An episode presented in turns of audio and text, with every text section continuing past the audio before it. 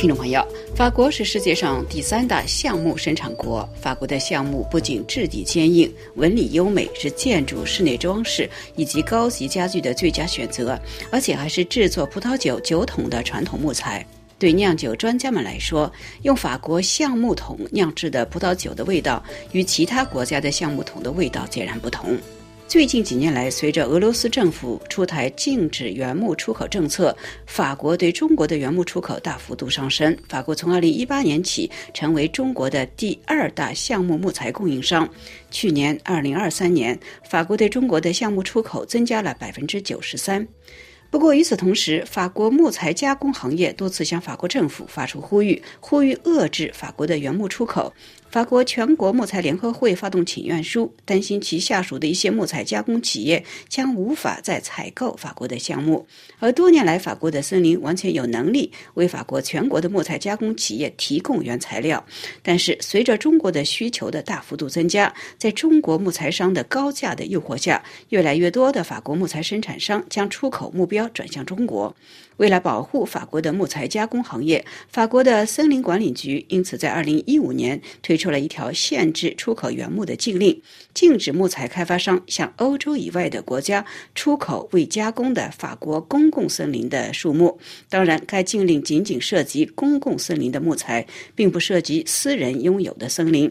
不过，禁令出台之后，木材行业就传出了许多传闻。一些来自亚洲，主要是来自中国的中间商，通过虚设的皮包公司，通过各种途径将法国森林的原木出口到中国，或者将原木通过欧洲其他国家再运往中国，或者是在木材的来源上作假，再直接从法国运往中国。为了彻底调查法国木材行业是否存在非法出口现象，法国的调查新闻网站 Disclose 网站的记者一年。以前以木材商人的身份打入木材贸易行业，披露了法国原木走私行业的多种渠道。多种渠道曾经引发了法国舆论哗然。有意思的是，中国的木材行业看来也注意到了法国调查记者的报道，但是中国的准木网的相关报道的标题却是“法国当局不顾禁令，允许向中国出口非法木材”，将中国商人非法进口法国原木的责任完全归咎于代表法国政府的法国森林管理局，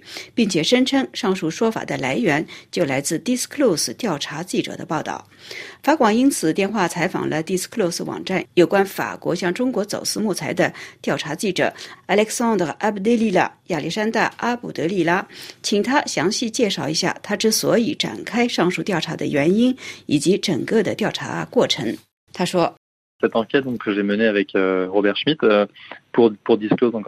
我和我的同事 Robert Smith 之所以要做这个调查，是因为我们对木材行业特别感兴趣。在我们同木材行业的开发商以及森林管理局的人交流的时候，经常听他们谈到中国的议题。有许多传闻，比如说某个人如何隐瞒了他们的木材的来源向中国出口，另外还有人如何隐瞒了产品的出口地点等等。其实，法国媒体也已经出现了相关议题的报道。报道指出，一些受到保护的法国项目被非法出口到中国，我们因此希望能够彻底的调查一下这些非法走私木材的行为是通过何种方式进行的，究竟有哪些人在操作，究竟对谁有利？我们想做一个深入的调查。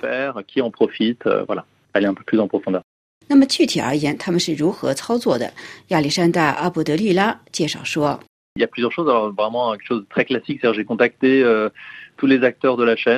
有许多可说的，可以说我们调查的方式是十分传统的。我联系了木材出口行业的业内人士，也联系了法国的木材出口商、出口中间商以及进口商。我也同法国森林管理局的人进行了交流，详细的了解了他们的出口禁令的运作方式，同时也了解了如何能够跳过他们的禁令，因为他们十分明确的表示没有能力做任何监控。一旦把上述问题都梳理一遍。之后，我便在脸书上开设了一个木材交易商的账号。我的身份是木材交易中间商，也就是我在法国购买了木材之后，再向外国抛售。之后，我联系了多个亚洲的木材进口商，我向他们明确的表示，我手中的木材是受到法国森林的公营森林保护的木材。我想知道他们是否感兴趣收购原木。多个木材商便迅速和我取得了联系，并且提出了他们看来已经使用习惯了的套路。有人向我提出以立陶宛公司的名义来收购我的木材，这样就可以绕过法国的禁令，因为原木出口是从立陶宛到中国。还有人建议将木材用集装箱运输到波斯尼亚，之后再运输到中国。我这才发现，这个走私系统看来已经成为套路。对他们来说，这并没有什么特别的。他们中有许多公司都是一些皮包公司，但是也有一些是实体公司。比如说，有一家设在马尔纳省的木材进口商，这家公司是由中国人经营的。他们并没有受到来自法国双方的任何质疑，因为原因很简单：要检查出口的木材的来源是十分困难的。倘若法国出口商在木材的来源问题上撒谎，他人就无法分辨这些原木究竟是来自公营的森林还是属于私人的森林，因为橡树无论它的来源如何，从外表上来看没有任何区别。所以，法国出口商只要说这些原木来自私营的森林就可以通过，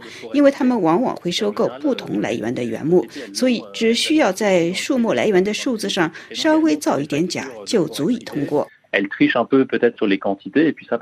中国媒体在报道法国原木大量出口中国时，并未提到法国政府的相关禁令，只是强调法国的木材加工行业每况愈下，由于无力在法国本土加工，因此法国的项目才大量的出口到国外。亚历山大·阿卜德利拉就此回答说。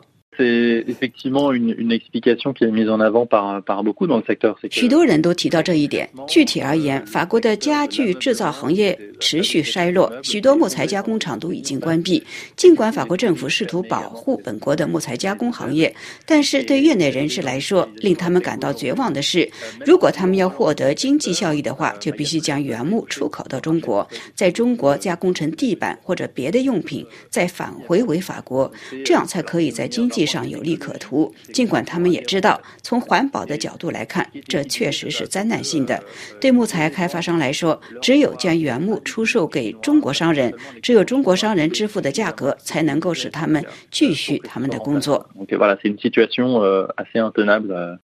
那么，法国国家森林管理局在非法走私木材交易中扮演的是什么样的角色？中国木材行业网站的报道是否符合事实？法国当局不顾禁令允许向中国出口非法木材，这是否符合事实？法国政府是否不顾禁令允许向中国出口非法木材？导致非法走私木材的原因是什么？他们的调查报告公布一年之后，是否导致了一些变化？对此，亚历山大·阿卜德利拉特别强调。中国木材行业网站的文章曲解了他们调查报道的本意。法国林业管理局的工作人员并不是中国商人非法走私的同谋。总之，他们在调查中并没有发现类似的行为。他说。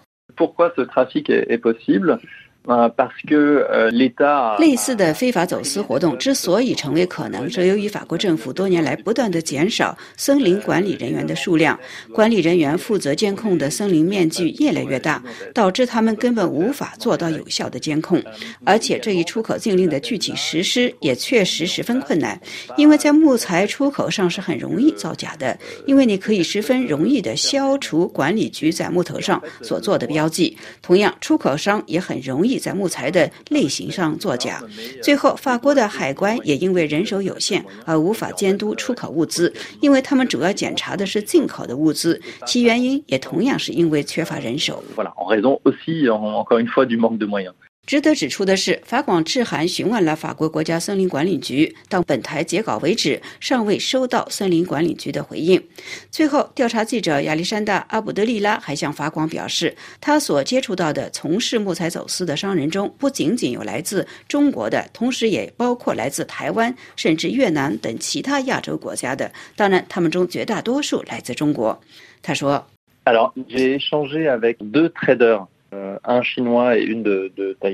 我和两个中间商有过交往，一位来自中国大陆，一位来自台湾。他们有的直接向中国公司销售，也有人是通过在中国的中介再向别的公司出售。他们也担心他们的工作会难于继续，担心中国公司会直接到法国来收购木材。还有一些来自越南的中间商，其实说是来自越南，但是很难说他们收购的木材的最终地点是否是中国。这里确实还涉及到许多别的亚洲洲。国家，但是提到的最多的还是中国。